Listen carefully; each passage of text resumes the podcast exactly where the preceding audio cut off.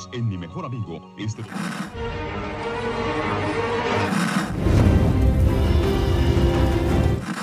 nächste Stunde versetzt sie in eine Welt jenseits aller Vorstellungskraft. Sie überschreiten die Grenze in... Kinder, macht den Fernseher aus. Davon gibt's viereckige Augen. Hallo Achim. Hallo Dominik. Äh, willkommen bei den viereckigen Augen, dem Podcast für Serien und Serienkultur. Äh, mit der aktuellen Folgenbesprechung zu Star Trek Discovery, äh, die da heißt äh, Gedankenkraft. Genau, richtig. Äh, oder If Memory Serves. Was ich finde, der bessere Titel ist, aber naja. Sie haben sich was mit Gedanken gedacht. Da blieb nicht so viel Auswahl. Denken, denken Sie Gedanken. Denken die gedacht zu haben, so. Die Gedanken sind frei. Äh, wir machen heute mal eine schnelle Folge. Ja, wir fliegen quasi vorbei, wie nächtliche Schatten. wow, das war zu gut. das muss ich rausschneiden und werde ich dann selber noch, noch mal einsprechen. Hm, mach das mal. Äh, und wir fangen an mit dem äh, Rückblick, der äh, diese Folge ganz anders war. Ähm, falls du da Erinnerungen dran hast. Ja, ja, da kann ich mich tatsächlich dran erinnern. Äh, ich war sehr überrascht, als ich die Bilder sah. Da dachte ich so, hä, was ist denn nun los? Das ist ja ganz komisch. Mit einmal alte Enterprise und äh, alte Bilder. Da dachte ich mir so, aha, sie zeigen uns also einen Zusammenschnitt aus der The Cage-Folge. Ist es The Cage? Mhm. Ja. Von TOS. Die äh, quasi Pilotfolge, über die wir auch schon teilweise gesprochen hatten. Ja, wir hätten uns das also komplett sparen können, fast schon. Äh, darüber äh, so intensiv zu sprechen, denn sie geben uns hier in zwei Minuten irgendwie äh, einen Zusammenschnitt mit äh, Hintergrund, Originalmusik und äh, ja, die Bilder klappen so zur Seite weg. Da haben sie sich jetzt insgesamt nicht so viel Mühe gegeben. Ja, es passte vom Stil irgendwie überhaupt nicht. Das war, das war ein bisschen merkwürdig, das stimmt. Also es war halt irgendwie sehr der Stil von TOS. Da klappen ja die Bilder auch immer oder purzeln so zur Seite raus. Hm. Ja, und vor allen Dingen, weil sie es dann auch noch versuchen, mit der äh, Folge zu verknüpfen. Denn es scheint so, wir landen dann nämlich äh, nach diesem Rückblick bei Pike äh, auf der Brücke und er scheint sich so quasi dran zu erinnern. So wirkt es auf jeden Fall. Denn er spricht dann noch mal kurz in sein persönliches Logbuch. Wir haben das jetzt eingeführt, dass Leute jetzt endlich mal in ihre Logbücher sprechen und nicht einfach nur so äh, philosophische Gedanken äußern. Genau, ich weiß gar nicht, was die genau machen. Achso, er macht sich Gedanken über Spock und Burnham, glaube ich. Habe ich mir nicht so genau aufgeschrieben. Nur, dass es ein persönliches Logbuch von Pike gibt. Ja, wie, wie fandest du denn übrigens ähm, die, die Überblende dann in dem Fall? Also, ich dachte so, naja, hm, Pike sieht ja irgendwie so jetzt überhaupt nicht aus wie da. Mhm. Aber dann, als, als so das direkt nacheinander geschnitten war, dachte ich mir so, naja gut, okay, man könnte so Züge erkennen. Im, Im Original sieht er halt viel älter aus. Aber ansonsten. Ja, das, das stimmt. Ja, doch, ich, ich habe ich hab Ähnlichkeiten in der Folge gesehen. Also oder in dem äh, bei Anson Mount, wie der Schauspieler heißt. Ähm, das haben sie schon ganz gut hingekriegt. Und ich hatte ja letztes Mal ja, so die leichte Hoffnung gehabt, dass sie uns Rückblicke in The Cage geben mit den aktuellen Schauspielern. Mhm. Jetzt haben sie es so ein bisschen billig gemacht, indem sie es einfach aneinander geschnitten haben und es nochmal erklärt haben. Das sind die alten Personen. Hier seht ihr die neuen. Das war so ein, ja, ein bisschen irritierend. Äh, vor allen Dingen, da sie es in so einem Zusammenschnitt gemacht hätten, haben, äh, hätten sie es ja auch problemlos einfach die entsprechenden Szenen nochmal nachstellen können. Fände ich, hätte ich es nicht so schlimm gefunden. Ja, äh, wäre aber auch irgendwie befremdlich gewesen. Also ja. ist am Ende auch, warum sollten sie das tun? Sie haben, sie haben das Original, letzten Endes animieren sie vielleicht wiederum dazu, das Original sich nochmal anzugucken, wo ich auch die ganze Zeit in Vorbereitung auf diese Folge oder nicht Vorbereitung am Ende gedacht habe, ja, eigentlich müsste ich das nochmal gucken, um das nochmal so ganz zu verstehen. Ja, hab's jetzt halt nicht geschafft, wie auch es nicht nochmal geschafft habe, das, diese Folge nochmal zu gucken weshalb ich jetzt auch immer nicht viel sagen und antworten können werde. Und da ja auch deine, die Bewertung nicht die starke Seite ist von dir, bin ich gespannt. ich hatte vorher darüber nachgedacht, ob wir sie einfach zu, zu Anfang machen. Denn oh ja. so viel ist mir in Erinnerung geblieben, dass, es, dass ich sie durchaus spannend fand, die Folge. Hat eine Schwäche, die, ich, äh, die wir dann gleich noch zur Sprache bringen können. Also ich werde es mir auf jeden Fall Okay, merken. Ähm, aber ansonsten, es war auch eine recht lange Folge, über 50 Minuten, die ich ja in Erinnerung relativ spannend fand. Könntest du sagen, warum du sie spannend fandest? Hm, Oder was dir besonders gefallen hat oder was heraussticht in deiner Erinnerung? nö. ähm, okay, dann wird's interessant, weil also ich fand diese Folge ganz furchtbar, um ehrlich Aha. zu sein. Und jetzt habe ich es mir heute zum zweiten Mal angeguckt und hatte schon beim ersten Mal keine Lust. Und beim zweiten Mal war es noch schlimmer, weil wir nichts erfahren einfach. Wir erfahren nichts Neues. Es ist nur Gelaber und also es scheint mir nur eine Wiederholung zu sein von allem. Endlose Dialoge über Themen, die wir, die ich in meinem Kopf bereits durch hatte. Ein bisschen Andeutungen, was Arium angeht, werden gemacht. Und es wird auch nichts aufgelöst. Also alles, kein Problem wird wirklich gelöst, bis auf Spocks Quasi-Heilung. Ja, und das wäre der Punkt, den ich ansprechen wo- woll gewollt hätte. Mhm. Mano, ich kriege die Sätze nicht so ganz richtig voneinander. ja, das, das passiert so mal eben nebenbei. Also er hat ja eine ziemlich lange Zeit lang ein großes Problem, weil er irgendwie scheinbar wahnsinnig wird. Warum eigentlich, habe ich jetzt so ganz verstanden? Ja, also ich könnte jetzt sagen, was die Folge sagt. Die sagt nämlich so, seine ganze Logik hat er aufgebaut auf der Zeit. Das ist seine Grundkonstante gewesen. Sowas braucht jeder Vulkanier? Das habe ich mich währenddessen gefragt. Fällt mir jetzt wieder ein. Dass, dass jeder irgendwie so eine Konstante braucht. Also, naja, also Logik funktioniert ja eigentlich, du musst von irgendwas ausgehen und daraus leitest du dann alle deine Schlüsse ab quasi. So habe ich es mir erklärt, also ohne jetzt Logik besonders zu verstanden zu haben. Aber du musst von einer Gewissheit quasi ausgehen und da hat er halt die Zeit gewählt, weil das wahrscheinlich auch ein, vielleicht Vulkanier typisch ist. Äh, man hätte wahrscheinlich auch irgendwas anderes nehmen können. Und deswegen hat ihn diese Erfahrung mit dem roten Engel so durcheinander gebracht. Allerdings gibt Burnham auch noch eine zweite Interpretation, nämlich, dass vielleicht auch die Beziehung zu ihr all äh, seiner ganzen Logik zugrunde liegt. Naja, das ist zumindest die Erklärung, die es die Folge gibt. Und deswegen ist er wahnsinnig geworden. Wie das aber gelöst wird, das ist sein Zeit-Logik-Problem, das ist dann einfach irgendwann passiert, nachdem Burnham Einblick in seine Gedanken bekommen hat. Ja, und, und das wird halt irgendwie nicht ganz klar, wie, wie das da Nee. stattfindet. Also die Talosianer haben da irgendwie ihren Anteil dran, indem sie ihr das zeigen. Aber in, inwieweit ihm das jetzt irgendwie hilft, habe ich nicht nachvollziehen können. Ja, ist ja vor allen Dingen, ähm, er ist ja am Anfang, ist ja wirklich sehr verwirrt ähm, und fast schon lethargisch ab und an mit äh, kurzen Anfällen von Aggressivität und äh, kann kaum sprechen oder sich verständlich machen. Ja, dann irgendwann ab der, nach der ersten Vision, nach dem ersten Einblick, äh, den Burnham hat, ja, ist das dann vorbei. Dann können sie sich unterhalten, ganz normal wieder und er kann sich mit ihr aussprechen. Es ist für mich recht fadenscheinig irgendwie, was da passiert ist. Ja, das ist dann einfach irgendwann gelöst. Zumindest äh, scheinbar. Alles andere in dieser Folge ist nicht gelöst. Äh, wir haben ja noch das Zusammentreffen von äh, Kalber und Ash, was so ein eigener kleiner Storyfaden ist.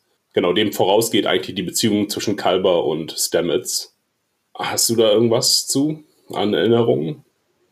Was du interessant fandst oder?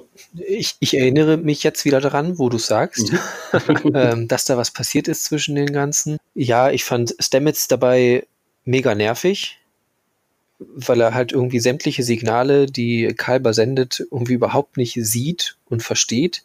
Also er ist da halt mega penetrant und aufdringlich, checkt das irgendwie nicht, dass das eine ganz andere Person ist, die da vor ihm sitzt. Und ähm, hab die ganze Zeit darauf gewartet, dass, dass Kalber auch dann mal endlich explodiert und ihm dann mal sagt, dass das gerade so nicht geht, was er da macht. Ja, vor allen Dingen, weil das ja auch ganz Stamets untypisch ist. Das wird uns ja gleich am Anfang auch erzählt. Nämlich, ah, du hast all die Wochenenden und äh, jede Minute äh, deiner Arbeit und deiner Freizeit im Labor verbracht und jetzt bist du plötzlich so anders zu mir. Oder dass sie zum Beispiel, äh, ja, auch selten zusammen äh, schlafen konnten, weil er halt so viel gearbeitet hat. Er sagt halt, jede Nacht hast du da verbracht. Genau, und letztlich, ja, du hast es letztes Mal schon ganz gut äh, eingeordnet mit dem posttraumatischen Stresssyndrom. Ist halt immer noch posttraumatisches Stresssyndrom, kann keine Verbindung mehr zu der Normalität aufnehmen, weiß nicht, wer er ist, Identitätsstörungen, Und das entlädt sich in zwei Sachen. Einmal gegenüber Stamets, als er ihm, ja, als er sagt, äh, ich bin sauer auf dich, aber ich weiß auch nicht genau warum. Stürmt dann raus, dann entlädt es sich gegen Ash, äh, fängt dann eine Prügelei an. Und dann nochmal äh, mit Stamets, als er sagte, okay, wir machen jetzt quasi Schluss. Ich kann dich nicht lieben. Hast du da an irgendwas Erinnerung? Nö, war für mich aus ähm, der Sicht von Kalber irgendwie schlüssig. Mhm. Also es bringt ihn jetzt, ja, also wenn man, wenn man sich da halt irgendwie eine, einen wieder Zusammenkommen erhofft hat, bringt einen das jetzt irgendwie nicht gerade da in die Richtung weiter. Was ich mir sehr erhofft habe. Ich hatte gehofft, dass sie ganz schön wieder zusammenkommen und einen Weg zueinander finden. Ja, das scheint jetzt ja aber dann nicht so einzutreffen. Ganz schade. Mm, Ich frage mich, wie das passieren soll. Wie das passieren soll? Mm, Also, dass sie wieder zusammenkommen. Ich glaube nicht, dass sie sie jetzt getrennt einfach lassen und beide gehen ihrer Wege, sondern irgendwie wird es nochmal einen Moment geben, wo sie wieder zusammenfinden. Und meine Theorie dazu ist, Stamets wird in Gefahr geraten und dann fühlt er wieder die Gefühle, nämlich äh, wenn er ihn retten muss. Das ist meine Theorie dazu. Ja, das wäre ja die einfachste Geschichte überhaupt. Ja. Ja, dann, dann würde ich mir aber erhoffen, dass sie ein bisschen kreativer sind. Also wenn sie sie wieder zusammenschreiben wollen, dann hoffentlich auf, mit, mit etwas kreativeren Einfällen. Ich will jetzt dich nicht irgendwie schmälern, deine Gedanken, Nee, aber ist schon gut. das ist so der, der älteste Trick irgendwie. Mhm. Und das ist ja immer eine Geschichte in der Zukunft. Also da können sich wohl mal was Neues ausdenken. Ja, ich frage mich nur, sie haben jetzt halt diese Folge 50 Minuten lang mit Reden verbracht. Und da ist das Problem halt nur noch deutlicher geworden. Wir haben jetzt, also äh, das Problem wurde nur noch weiter äh, ausdiskutiert. Aber es gab keine Lösung am Ende. Was ja auch okay ist, wenn man das einfach längere Zeit, so muss ja auch nicht mal sagen, das ist halt so typisch TNG. Jemand hat am Anfang ein Problem und es wird am Ende aufgelöst, der Folge. Und, äh, und es wird noch irgendwie gesagt, ah, da musst du noch dran arbeiten, aber wir sind auf einem guten Weg.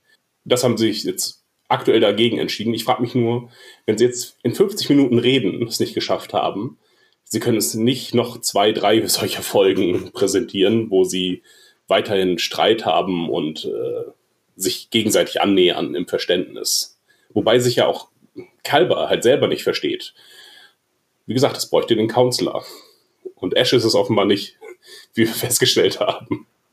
Ja, zumindest, da sie schon eine persönliche Beziehung zueinander haben, wenn es auch keine positive ist, ist er vielleicht für diese Person nicht geeignet. Genau, ähm, Saru äh, lässt äh, diese kathartische Reaktion gewähren. Und das fand ich, das hat mich dem Charakter nicht so ganz abgekauft von Saru, dass er dann sagt, hey, alle zurückbleiben. Äh, das müssen wir jetzt hier austragen lassen. Auch, dass niemand anders da einspringt. Ähm, es schien mir so Sternflotten untypisch zu sein, dass sich da keiner einmischt. Ja, äh, andere Begegnungen mit Klingonen und Menschen kennen wir anders. Zum Beispiel aus der Tribble-Folge von TOS. Dann prügeln sich auf einmal alle. äh, liegt aber vielleicht an dem Mangel an Klingonen, dass es nur einer ist und der ist nicht so ganz erkennbar. Was wollte ich jetzt? Ja, sie, sie erklären es ja ein bisschen im Anschluss, wenn Pike mit Saru spricht. Mhm. Ähm, ja, der alte Saru hätte das wohl nicht gemacht, der hätte wohl anders reagiert. Und Saru nimmt das ja auch irgendwie so schulterzuckend, nichtssagend weiterhin. Und ja, könnte sein, dass es jetzt mein neues Wesen ist. Und ja. Und für Pike ist es halt auch irgendwie in Ordnung. Er sagt, aber bitte nicht nochmal. Mhm.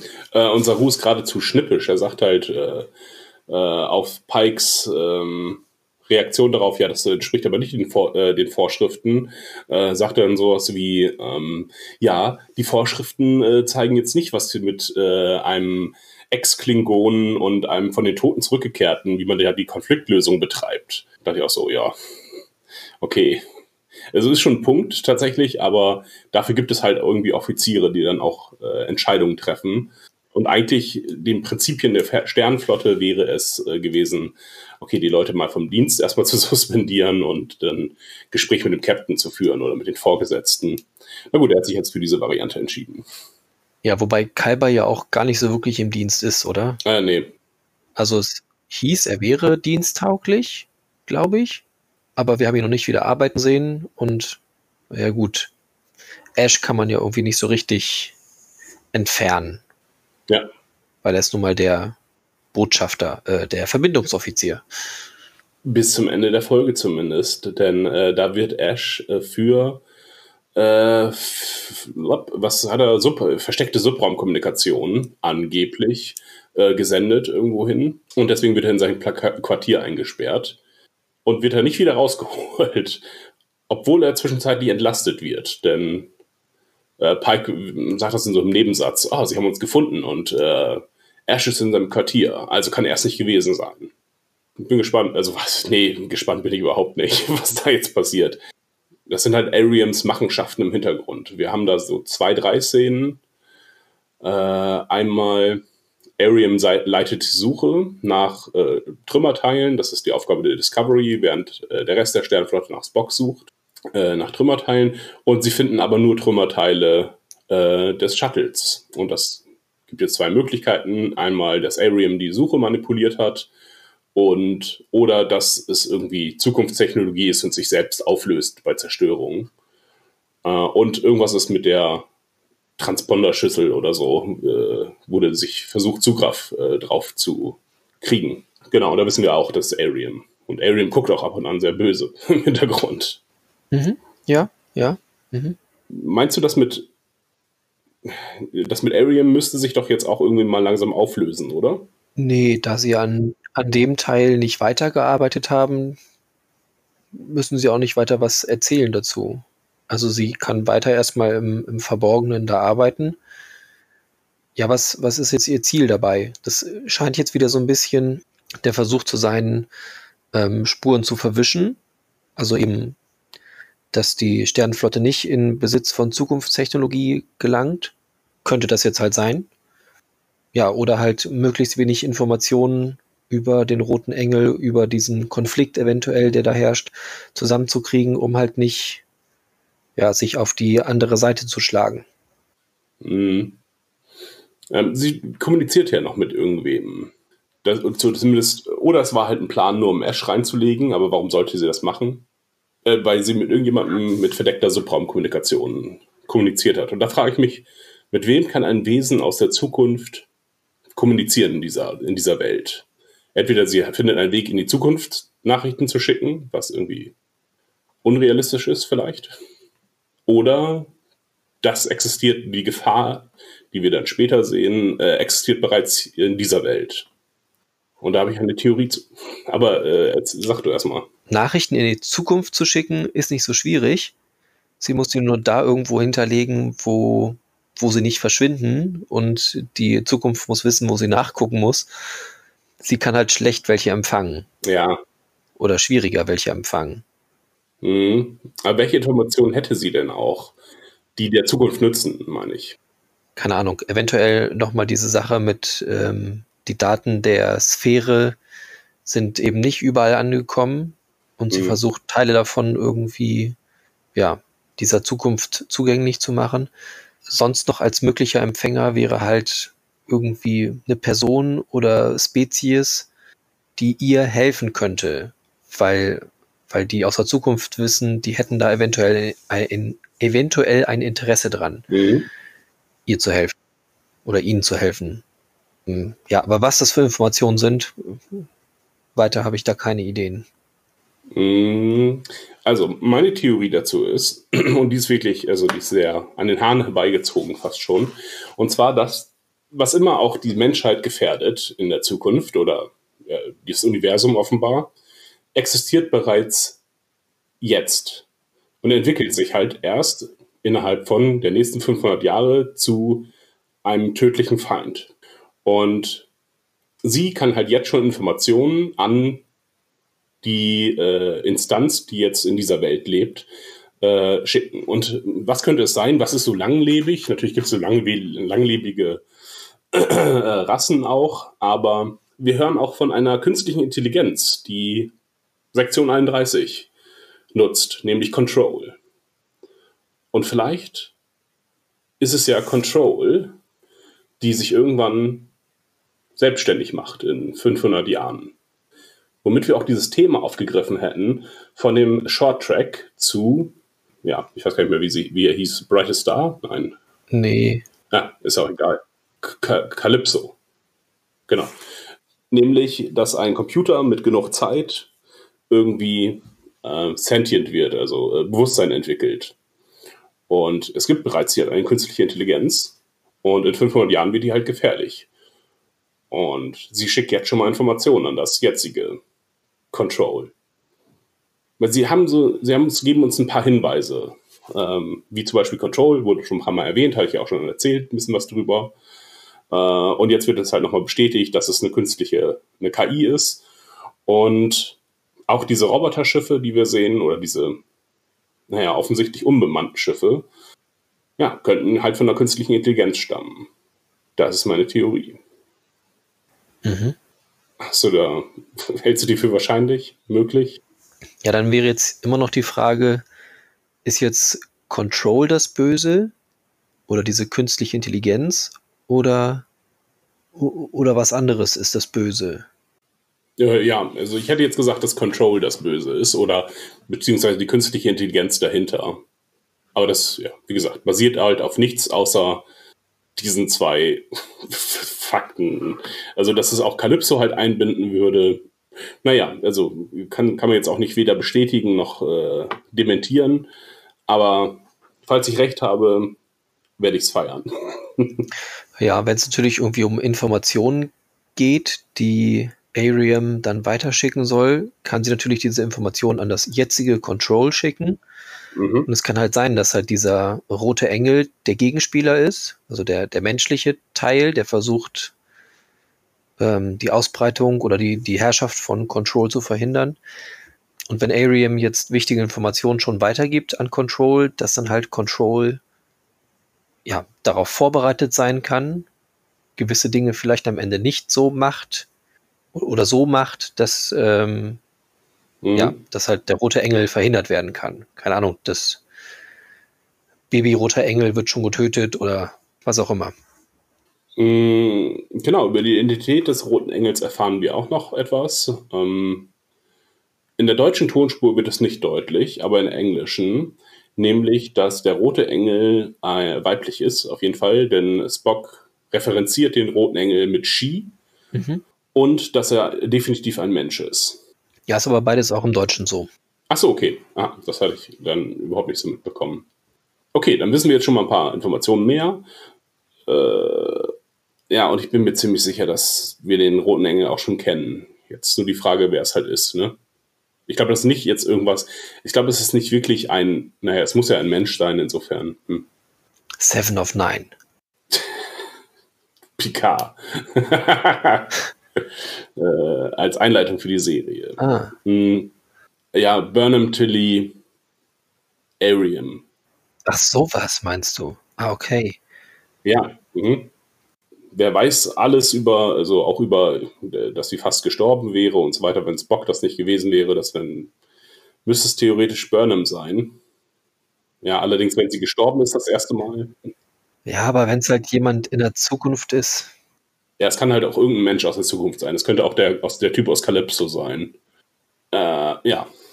Okay, aber wir haben jetzt ein bisschen mehr Informationen. Ich, mu ich muss aus dieser Folge rausbringen, was geht. Mhm. Denn so viel mehr passiert jetzt auch nicht. So an Informationen zumindest. Genau, was erfahren wir noch von Sektion 31, außer dass die KI existiert, dass Leland äh, auf dem absteigenden Ast ist und äh, auch äh, Giorgio da kein Geheimnis drum macht, dass sie seinen Posten möchte und äh, sich jetzt bei Admiralität äh, auch ein bisschen eingeschleimt hat. Ansonsten über Sektion 31 wissen wir, glaube ich, nichts mehr. Achso, letztlich na gut, am Ende jagt halt äh, Sektion 31 und die Sternflotte die Discovery. Und das war es auch schon mit Sektion 31, dem Teil. Dann kann ich jetzt also wegstreichen. Sehr schön. Falls du da nichts zu sagen hast. Nee, ne? Nö. Ist auch, ist auch nur ganz kurz am Anfang und so viel Interessantes ist dann auch nicht. Ähm, was mich gewundert hat, ist, ähm, irgendwie Burnham fragt dann, also kriegt dann noch Informationen über Talos 4 Und ich dachte, die wären irgendwie alle als geheim eingestuft, diese Informationen. Aber der Computer weiß so ziemlich alles über Talos 4 und sagt auch, ja, Atomkrieg und die unten, äh, die leben jetzt im Untergrund und haben äh, Illus Illusionsfähigkeiten. Ja, da hat es mich gewundert, dass sie diese Informationen nicht geheim halten, wenn sie jetzt schon die Todesstrafe auf das Besuchen dieses Planeten setzen. Wovon man allerdings in dieser Folge nichts gehört hat. Sagt der Computer das nicht dazu? Ich dachte. Dass es gesperrt ist, aber nicht, dass es eine Todesstrafe ist. Hm. Na gut. Äh, vielleicht passiert es ja auch erst noch, das mit der Todesstrafe, denn die Todes das mit der Todesstrafe erfahren wir äh, erst zehn Jahre, äh, nee, warte mal. Hm, hm, hm. Doch, ich glaube, zehn Jahre später, wenn nämlich Kirk, also Spock, die Enterprise entführt. Zu Kirks Zeiten. Äh, dann ist die Todesstrafe da. Ist zwar auch von Pike und Spock unterschrieben, dieses Todesurteil, aber äh, das kann ja alles noch passieren später, nämlich am Ende dieser Staffel vielleicht. Möglich. Ähm, dann haben wir noch sehr viel Pike und Ash. Äh, die unterhalten sich ein paar Mal. Und äh, Pike macht deutlich, dass ähm, er Ash nun vertraut, nachdem wir das letzte Folge, das gemeinsame Abenteuer überstanden hatten. Und gleichzeitig erfährt er über die Beziehungen von Ash und äh, Burnham etwas. Nämlich, dass er sie geliebt hat und sie fand ihn nicht uninteressant. Aber letztlich vertraut er ihm offensichtlich doch nicht so viel, denn bei dem kleinsten Anzeichen von möglichem Verrat ähm, äh, lässt er ihn erstmal wegsperren und macht das nicht wie das sonst äh, die Sternflottenkapitäne machen. Nein, das kann nicht sein. Äh, ich werde jetzt, ich werde den Computer äh, besser überprüfen lassen, äh, denn der muss den Fehler gemacht haben. Wie das sonst ist bei Sternoffizien, äh, dem man vertraut. Genau. Dann landet, äh, landen Burnham und äh, Spock auf dem ähm, Planeten Talos 4. Und offenbar müssen alle aus der Familie Spock die scheiß Blumen anfassen, die da rumklingeln. Äh, was ich so ein bisschen nervig referenziell fand, äh, dass man nichts ist auf diesem Planeten außer diese scheiß Blumen und die müssen dann unbedingt ange, ange, äh, angetouched werden. Ähm, so Burnham ist der Spock der Discovery quasi und freut sich ähnlich drüber wie Spock im Original. Okay, da ich die Folge vorher nicht nochmal gesehen habe, ist mir das nicht aufgefallen. Im Rückblick wird es aber gezeigt, wie er lächelt und die Blumen antatscht. ja, okay. Ja, ich fand's, ich fand's tatsächlich dämlich von ihr, weil sie hat, hatte sie einen Scanner nee. in der Hand? Hat sie gescannt nebenbei? Nur der Waffe. Ja, dann finde ich es irgendwie sehr leichtsinnig, sinnig auf einem Planeten, den man eigentlich nicht weiter kennt, da irgendwelche Sachen anzufassen. Und ich meine, die Pflanze reagiert ja auch tatsächlich mhm. darauf. Also es hätte auch wesentlich gefährlicher mhm. sein können. Überhaupt, ähm, also erst gibt es ja diese Illusion des schwarzen Lochs und dann äh, lässt den Computer die Umgebungsluft analysieren und sagt, das ist atembar. Und dann würde ich doch sagen, ich vertraue hier nichts mehr. Ich ziehe mir auf jeden Fall den Schutzanzug an, denn der Computer kann mich ja auch belügen.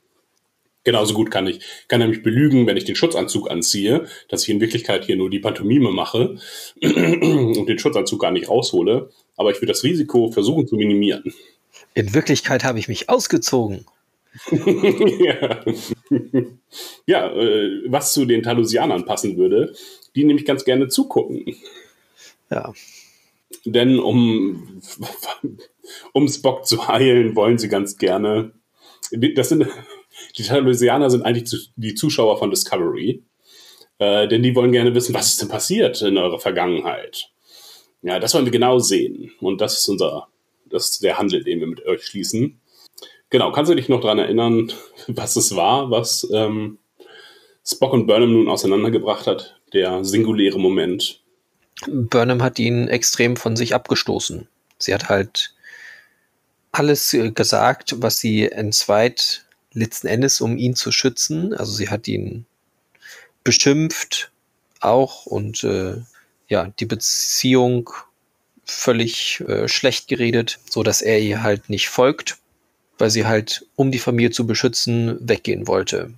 Und das eben ohne ihn, weil er dann in Gefahr gewesen wäre. Du hast doch, äh, du bist, äh, wir können soweit verraten, du bist kein Einzelkind.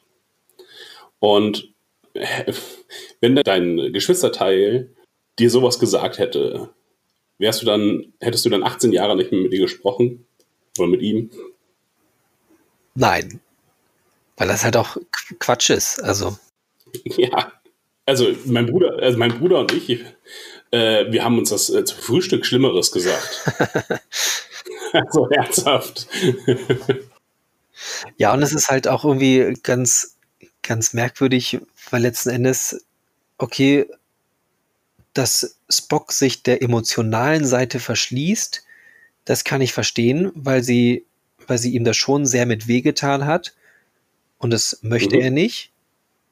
Er sieht ja auch noch sehr klein aus. Wie, wie jung er tatsächlich ist, weiß, weiß man das? Äh, nee, nicht genau. Doch, kann man, kann man rausfinden. Natürlich kann man das rausfinden, aber Okay, aber so vom Aussehen her würde ich sagen, er ist so 4, 5. oh, ich hätte ihn 8 geschätzt, aber pff, äh, ja. Alles in derselben Ja. Richtung. vielleicht noch ungefähr 5, 6. Ähm, wo sie ja schon irgendwie wie 10 aussieht. Mhm. Also ich hätte jetzt ungefähr gesagt, sie wäre ungefähr doppelt so alt. Ja, und dass, dass ihn halt das sehr verletzt.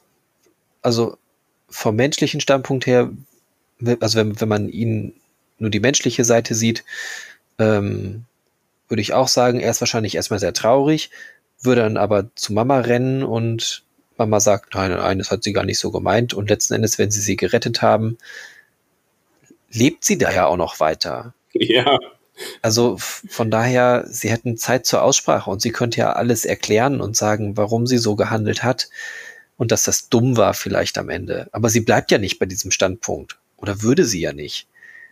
Sie müsste das ja immer wieder untermauern, diese Aussage. Und ja, das, das erschließt sich mir nicht. was ich noch gar nicht so schlecht fand, war dieser äh, Satz, den er mm, sagt, das ist, äh, ja, du hast mir, wolltest mir Menschlichkeit beibringen, damit wir irgendwann mal von hier weggehen können. Also, dass ihn offensichtlich die vulkanische Gesellschaft äh, so fertig macht, dass er halt eigentlich den Wunsch hat, wegzugehen. Und dass das natürlich eine große Enttäuschung ist, dass dann die Rettung, also die einzige Rettung, die er hatte, ähm, also die ihn die Möglichkeit gibt, aus dieser Gesellschaft zu entfliehen, ihn dann so zurückstößt. Alle, ja, und dann das, dann das nächste logische Schritt ist, sich halt dieser Gesellschaft äh, komplett anzupassen. Hm. Ich finde, das haben sie auf jeden Fall nicht gut erklärt. Also, das, das hätte mehr sein müssen. Das hätte brutaler sein müssen, irgendwie insgesamt. Also, es kann, lässt sich, so Streits zwischen Geschli- Geschwistern, finde ich, sind in Fernsehserien immer sehr schlecht repräsentiert. Ähm, da ist immer schon jedes kleine Ereignis, äh, weiß nicht, bei Full House oder so, ah, der hat mein Kleid äh, mit, äh, äh, mit Saft beschmiert. Und das ist dann schon immer die große Krise und sprechen dann äh, wochenlang nicht miteinander. Ja, das habe ich irgendwie anders erlebt. Einfach. Ja, also das wäre dann ja auch bei, bei Älteren eher so, dass sie dann länger nachtragend sind. Mhm. Aber Kinder funktionieren halt eigentlich nicht so.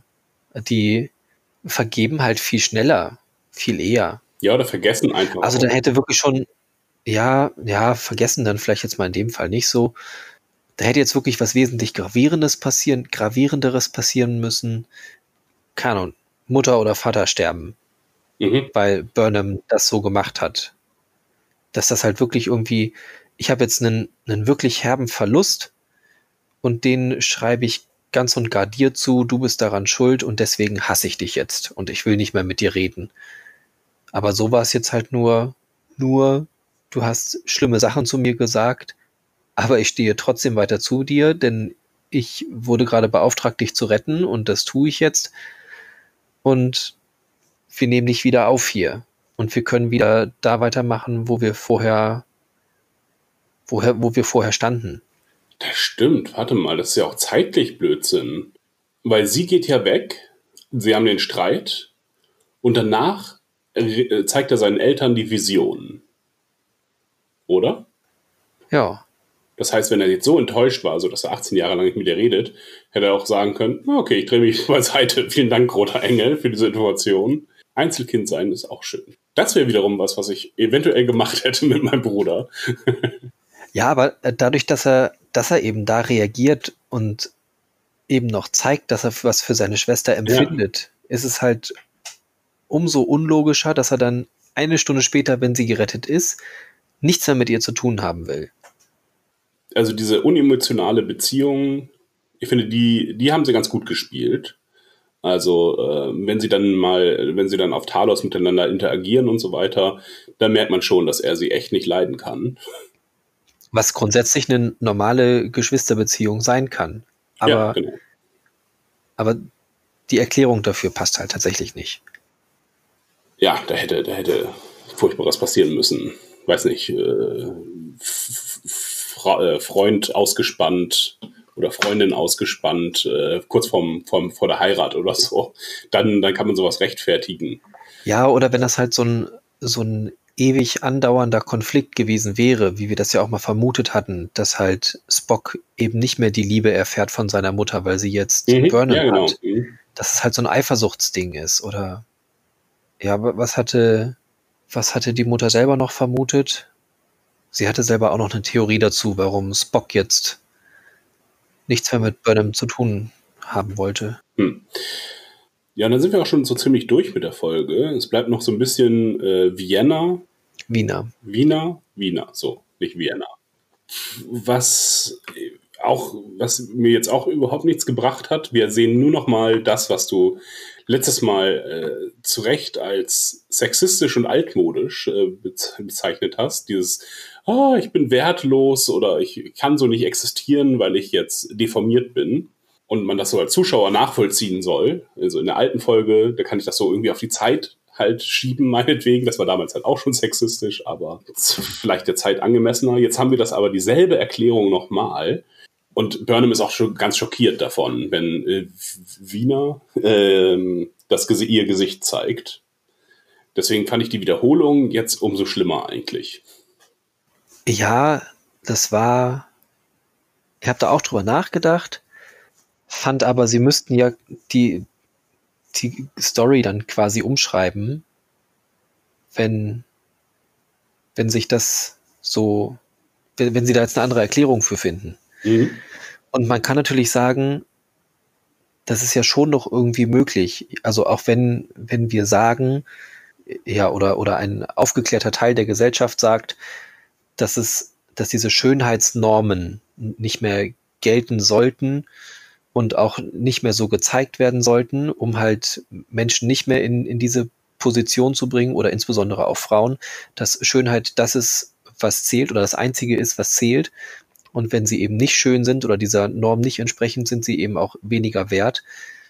Das ist zwar ein schöner Gedanke und eine, eine richtige Vorstellung auch, aber soweit ist man halt gesellschaftlich einfach noch nicht. Es ist halt immer noch so, dass, dass dieser, dieser Wert oder ja, diese Vorstellung ganz, ganz großes Gewicht hat. Man könnte natürlich sagen, dass es Mhm. auch im 23. Jahrhundert noch nicht ähm, zu Ende ist.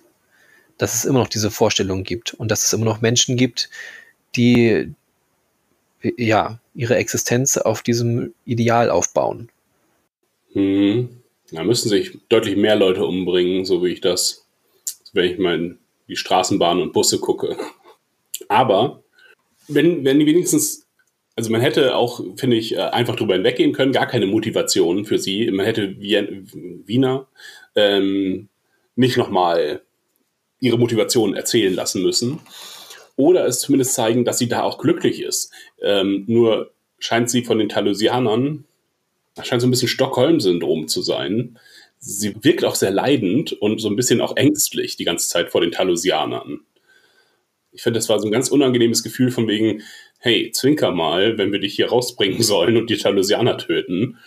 Ja, ein ungutes Gefühl gehabt insgesamt äh, bei der Beziehung zwischen Talusianern und Wiener. Aber es ist doch auch so, hat sie doch selber auch erzählt, dass sie Pike da behalten hat, oder? Dass sie, dass Ja, die genau. Talusianer Mhm. ihr die Illusion von Pike geben. Mm, Genau, ein Abbild. Ähm, ja, Okay. Aber weiß natürlich, dass es auch nur eine Illusion ist. Das ist halt, weiß nicht, wie mit einem Sexroboter, ne? Äh, du kannst zwar so tun, als wenn du eine Beziehung mit ihm hättest, aber eine Beziehung ist es dann trotzdem noch nicht. Ja, okay. So, das wäre jetzt mein Vergleich dazu. Ja, und sie vermisst ihn ja auch offenbar. Und äh, als er sie dann berührt, auch wenn es nur, sie beamt sich ja dann quasi aufs Schiff, ja, dann legt sie so die Hand an die Stelle, wo er sie berührt hat und hat, ja, vermisst ihn, ihn doch sehr. Äh, Und wahrscheinlich hat man auch irgendwann dieses, dieses Abbild durchgespielt einfach. Am Anfang ja noch ganz lustig, aber neue Ideen kommen dann halt auch nicht zustande. Mhm. Bei diesem äh, Backup fand ich, fand ich einfach nur strange, vor allen Dingen, weil es, weil es auch nicht nötig gewesen wäre, die Person dann nochmal so äh, reinzubringen. Die hätte einfach mit Pike kommunizieren können, sagen können, ich vermisse dich und vielleicht sehen wir uns ja mal wieder in Zukunft. Naja. Ja, ansonsten, genau. Was sehen wir in den Gedanken von Spock? Wir sehen, dass er unschuldig ist. Ja. Wo aber niemand auch einen Zweifel dran hatte, Ja. hatte ich das also. Also wir sehen in seinen Gedanken, in seinen Erinnerungen, dass er niemanden umgebracht hat. Aber als mental sehr fittes Wesen könnte man natürlich auch sagen, ja, vielleicht hat er auch seine Gedanken manipuliert.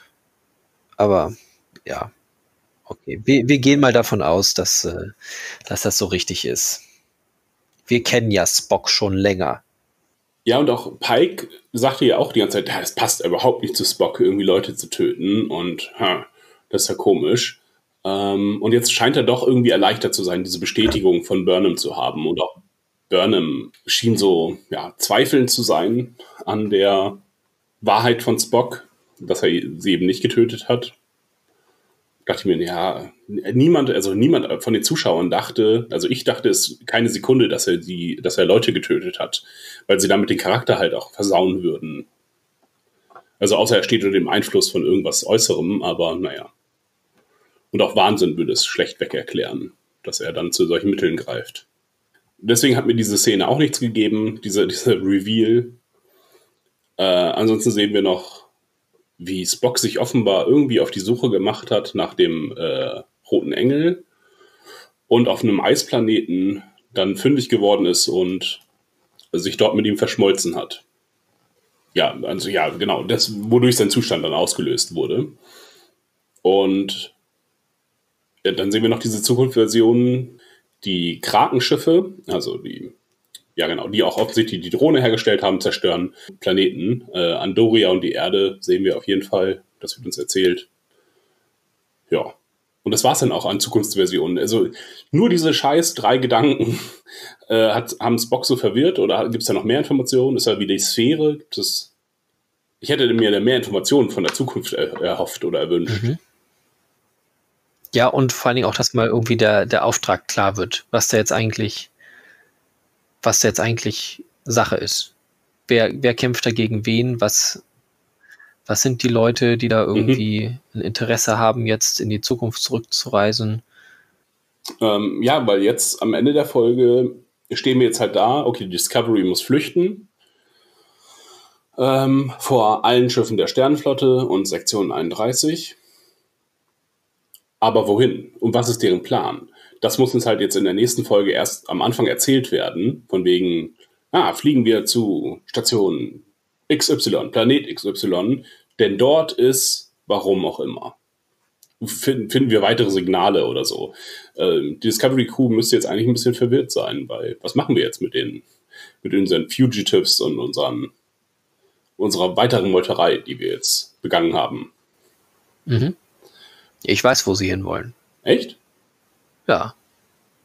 Das liegt auf der Hand. Nee, sag, ich habe keine Ahnung, sag's. Na, zu den Klingonen. Oh Gott, Da haben sie ja Verbindungen hin.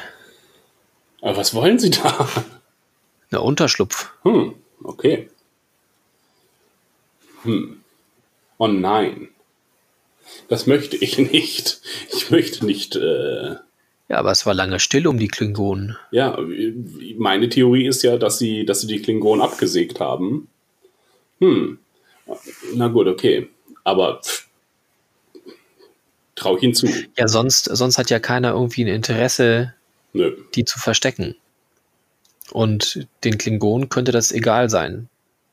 Wenn sie wieder springen können, könnten sie wieder in Kronos reinspringen. Haben sie das nicht schon mal gemacht? Mhm. Letzte Staffel, da sind sie reingesprungen, oder? Mhm.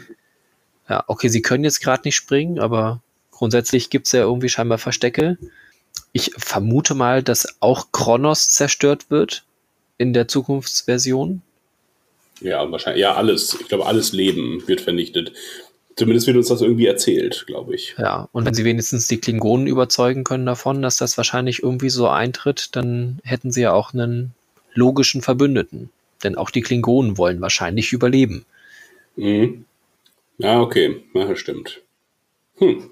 Okay, werden wir äh, morgen erfahren schon. Glaube ich. Ist morgen, ja, ne? Morgen ist so sollte es sein, ja. Haben wir jetzt noch irgendwas Story-Technisches übersehen? Nö. Ja, der Twist mit ähm, wir nehmen Ash und, nee, gar nicht, Tyler und ähm, Spock beamen wir hoch und nein, wir kriegen sie. Das war halt auch relativ durchschaubar. Ja. Also da war halt klar, wir sind bei einem Planeten, der Illusionen machen kann und wir fliegen weg und Giorgio hat das relativ schnell geblickt, dass da irgendwas wahrscheinlich nicht stimmt, dass das gerade ja. zu einfach war. Sagt sie ähm, hinterher. Ja, sie sagt es ja und dann verschwinden die beiden ja auch. Dann und dann war es auch schon so weit, dass, dass sie da irgendwie auch nicht mehr zur Discovery zurückkommen konnten. Mm, ja, da sind wir auch noch bei der Abteilung coole Sprüche, denn da haben wir zwei von. Einmal äh, können wir das, Spock sagt, können wir das Thema wechseln oder so und dann fragt Burnham, äh, gibt dir der Bart irgendwas? Das fand ich ganz witzig, tatsächlich. Spock hat nur keine Antwort darauf, was ein bisschen blöd ist und äh, sagt Tschüss, Achim. Hä? Achso, du, achso, du kannst dich nicht daran erinnern. Äh, am Ende von, äh, wenn die Illusion aufgelöst wird, sagt Burnham, sagt Tschüss, Spock. Und Spock sagt Tschüss, Spock. Hm. Spielt das für irgendwas an, oder? Nö, überhaupt nichts. Das ist also Action, so eine Action-Line, so ein One-Liner. Es gibt es in Filmen, Filmen häufiger, dass dann Leute das wörtlich nehmen, was ihnen gesagt wird. Okay. Okay, gut. Das ist, das ist in meiner Erinnerung auch beim ersten Mal haften geblieben. Aber gut, dann sind wir mit durch mit der Folge. Was mir noch aufgefallen ist, ist äh, die Kameraarbeit, an die wirst du dich wahrscheinlich hier nicht so richtig erinnern können. Das, äh, und zwar, es dreht sich wieder sehr viel. Es gibt eine Turbolift-Szene zwischen Pike und Saru und langsam kippt die Kamera von links nach rechts. Oh ja, das habe ich, hab ich bemerkt. Und ich dachte mir, warum machen sie denn das? das? Dadurch wird das Bild auch nicht interessanter. Es ist einfach nur irritierend, dass ich auch während des Guckens so langsam meinen Kopf mitgedreht habe. Ja, und ich hatte gehofft, dass es ähm, äh, eingenordet stehen bleibt, aber es hat sich weitergedreht. Das fand ich ganz doof. Nee, es ging immer weiter. Das war, das war wirklich seltsam. Ja, es, es hat mich gestört, ja. Und sehr viele Lichtreflexe, überall. Ähm, Gerade beim zweiten Mal gucken, ist es mir nochmal aufgefallen. In jeder scheiß Dialogszene blitzelt, also hier, hier, wie heißen denn diese Lichter, die bei J.J. Abrams Filmen die ganze Zeit benutzt wurden, blitzelt es in die Kamera. Ja, und äh, auch ganz wirre Linien und äh, Lichtspiele überall. Okay, die sind mir nicht aufgefallen das war diese Folge so extrem. Ja, wie gesagt, beim zweiten Mal ist mir äh, extrem aufgefallen. Beim ersten Mal ja, war ich von der Story noch oder von, von der Hoffnung auf Story äh, vermutlich getrieben und habe das gar nicht so sehr bemerkt. Beim zweiten Mal war es wirklich anstrengend, äh, wie viel die mit Licht gearbeitet haben. Mm. Und äh, wir haben einen Hinweis auf Jet Reno, äh, es gibt nämlich diese kleinen Drohnen, fliegen im Hintergrund lang und räumen die Cafeteria wieder auf, nachdem mhm. äh, Ash gegangen ist und sich dann Stamets und Dings Kalber unterhalten. Dachte ich mir, ah, das ist auch nicht, das ist nicht Star Trek-ig. Also wenn, wenn Reno diese Drohnen halt irgendwie programmiert hat, also mitgenommen hat und programmiert hat, so geht irgendeine Aufgabe nach. Äh, aber eigentlich hat die Sternflotte ein vernünftiges Verhältnis zu Technik und sagt, okay, wenn, wenn wir es durch Menschen machen können, ohne Technikassistenz, dann machen wir das auch erstmal so. Und wir haben jetzt nicht ständig super viel Technik um uns herum. So zumindest meine, meine Interpretation des Ganzen. Klar haben sie natürlich Türen, die automatisch auf und zu gehen, was natürlich ein bisschen faul auch ist. Aber na gut, dann steht zumindest die Tür nicht im Gang rum. Und diese Drohnen, die dann helfen, die Cafeteria wieder aufzuräumen, dachte ich mir, das ist so un-Star Trek, das ist eher so Star Wars. dass sowas im Hintergrund passiert. Hm. Ja. Wahrscheinlich hat er aber einfach Jet Reno Cafeteriadienst. Und sie hat sich gesagt, ja, ja, ich mach das. Hier Drohnen, fliegt mal los. So war das. Das wäre die bessere Erklärung. Ja, das stimmt. Also insofern schreiben wir das einfach in unseren Headcanon äh, und denken uns das, dass das genauso ist und nicht, dass die Sternflotte super faul geworden ist. Vielleicht werden die Bo Drohnen noch böse, bei Arium sie noch programmiert. Hm. Da gibt es einen Kampf innerhalb des Schiffes. Ach. Naja, okay, das war so eine Zwischenfolge ein bisschen, fand ich. Und ja, hab sie wirklich nicht in guter Erinnerung. Du hast da was draus mitgenommen aus der Folge, das ist ja auch schön. Ja, tatsächlich wurde sie wieder besser verkauft. Also ich habe sie nicht so als Zwischenfolge wahrgenommen. Du hast schon recht, wir sind nicht so, so viel weitergekommen, was, was Handlung angeht. Dafür aber ja doch so ein bisschen räumlich. Also wir haben uns einmal von ähm, Kaminar wegbewegt ähm, hin zu Talos. Oh ja. Und müssen jetzt auch von Talos schnell wieder weg. Irgendwo hin. Ich, ich würde dabei bleiben, dass sie nach Kronos oder zumindest irgendwohin zu den Klingonen mhm. fliehen werden. Ähm, denn das ist halt auch so ein Bereich, da, da kann halt jetzt auch die Sternenflotte nicht mal eben so mit, mit fünf Schiffen hinterher. Da wären sie halt erstmal safe. Mhm. Zumindest eben vor der Föderation und Sektion 31. Das stimmt, ja. Ja, es wäre der logische Schachzug. Sie, sie könnten Asyl beantragen. Wir sind politische Flüchtlinge. Oh Gott, dann wird es schwer wieder zurückzukommen. naja, solange sie es am Ende gut richten, ist es ja kein Problem. War mit Burnham auch so. Ja, das stimmt. Ja, okay, gut. Ähm, dann wären wir schon mit der Folge fertig. Das ist eine kurze Folge, aber wie gesagt, die Folge gibt auch jetzt nicht so viel her, fand ich. Ja, ist gut. Wir können auch über das Aussehen der Talosianer reden. Nein. Also das war ich auch kurz irritiert, dass sie wieder anders aussahen, aber ich dachte mir, dann ziehen sie es wenigstens stringent durch, dass sie dann eben halt auch alles anpassen fürs moderne Sehverhalten. Außer Wieners äh, Minirock. Den trägt okay, das ist mir echt nicht aufgefallen. Hm. Keine Ahnung. Ah, darauf habe ich geachtet. Hatte sie nicht auch recht verschiedene Sachen an? Hat sie nicht auch erst einen Anzug angehabt? Also so ein so ein Außenganganzug? Nö, ich glaube, sie lief die ganze Zeit im Mini-Rock rum. Okay. Ja, gut, okay. Ja, ich fand sie, ja, mit der Anpassung habe ich jetzt auch kein Problem. Ich fand die alten trotzdem ein bisschen gruseliger. Äh, die alten Talosianer. Aber mhm.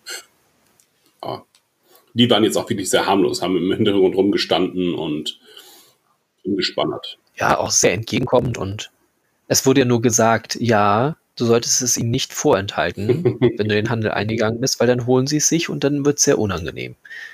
Aber das hat auch nur Wiener gesagt. Und äh, ja, von daher. Und sagt dann aber auch hinterher, ja, du musst ihnen das nicht geben. Ähm, das wäre ja auch unfair oder irgend sowas sagt sie da. Dann widerspricht sie sich wieder. Ist aber auch, ich hoffe, die sehen wir jetzt erstmal nicht wieder, die Talosianer. Ja, nehme ich, gehe ich jetzt auch erstmal nicht von aus. Ähm, okay, dann hören wir uns äh, schon fast morgen wieder und besprechen nächste Folge. Ja, über den Titel, Serientitel kann man, oder den Folgentitel kann man nichts erzählen. Der ist halt Gedankenkraft. Was könnte es damit zu tun haben? Talosianer. Dann ähm, tschüss, Achim. Tschüss.